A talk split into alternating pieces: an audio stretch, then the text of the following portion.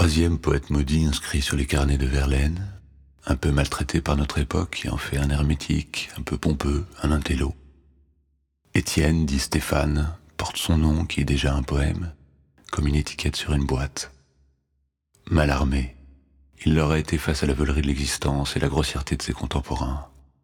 Mal armé, le professeur d'anglais par nécessité, dépressif, maltraité par des élèves assez loin de l'azur. Malarmé l'admirable, né à Paris en 1842 sous le règne de Balzac, Hugo et Eugène Sue, mort en 1898, juste à temps pour être dans le bon camp, celui des Dreyfusards. Malarmé qui n'aura jamais baissé les armes face au vertige de l'absurde et à la recherche de l'horizon. À la mort de Verlaine, il se voit attribuer le titre secret de prince des poètes. Il n'exercera son règne que deux ans. C'est que Malarmé, l'amoureux de l'art pour l'art, le membre du Parnasse contemporain, ne fait pas semblant. Il cherche dans la beauté pure un remède au mal qui le ronge et le laisse pantois d'impuissance. L'absurdité de la dépression, alors encore mal envisagée par la médecine et le monde, lui impose un ordre intime, celui de la beauté qui sauve, du remède nécessaire, puisque le monde est fait pour aboutir à un beau livre. Et il le cherchera toute sa vie, ce poème absolu, dans une lutte contre et avec la forme, car un coup de dé jamais n'abolira le hasard. De la lecture d'Hegel, Malarmé retient que si le ciel est mort, le néant est un point de départ qui conduit au beau et à l'idéal. Ce travail de taux vers l'azur ouvrira un sillon qui marquera bien sûr la poésie, jusqu'à Paul Valéry et Yves Bonnefoy, mais aussi la musique avec Debussy et Ravel, nos deux gloires nationales.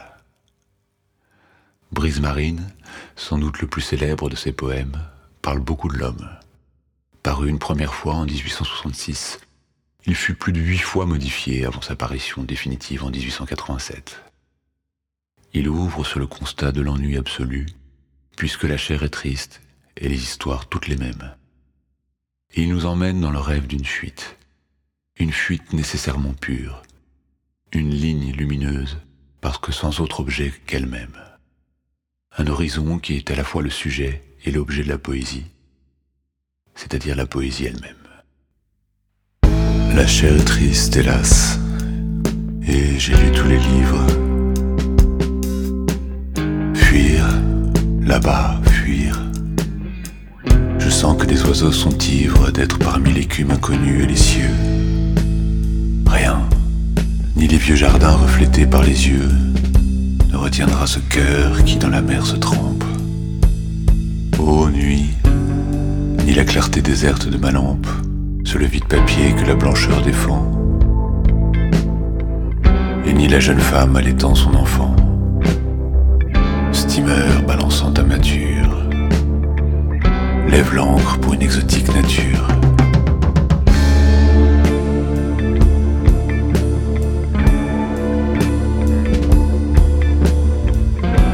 Un ennui désolé par les cruels espoirs croit encore à la Dieu suprême des mouchoirs. Et peut-être les mâts invitant les orages sont-ils de ceux qu'un vent penche sur les naufrages Perdus, sans mât, sans mât, ni fertiles îlots. Mais ô mon cœur, entends le chant des matelots. Rendez-vous au prochain épisode avec Marceline Desbordes-Valmore, seule femme et quatrième poétesse maudite.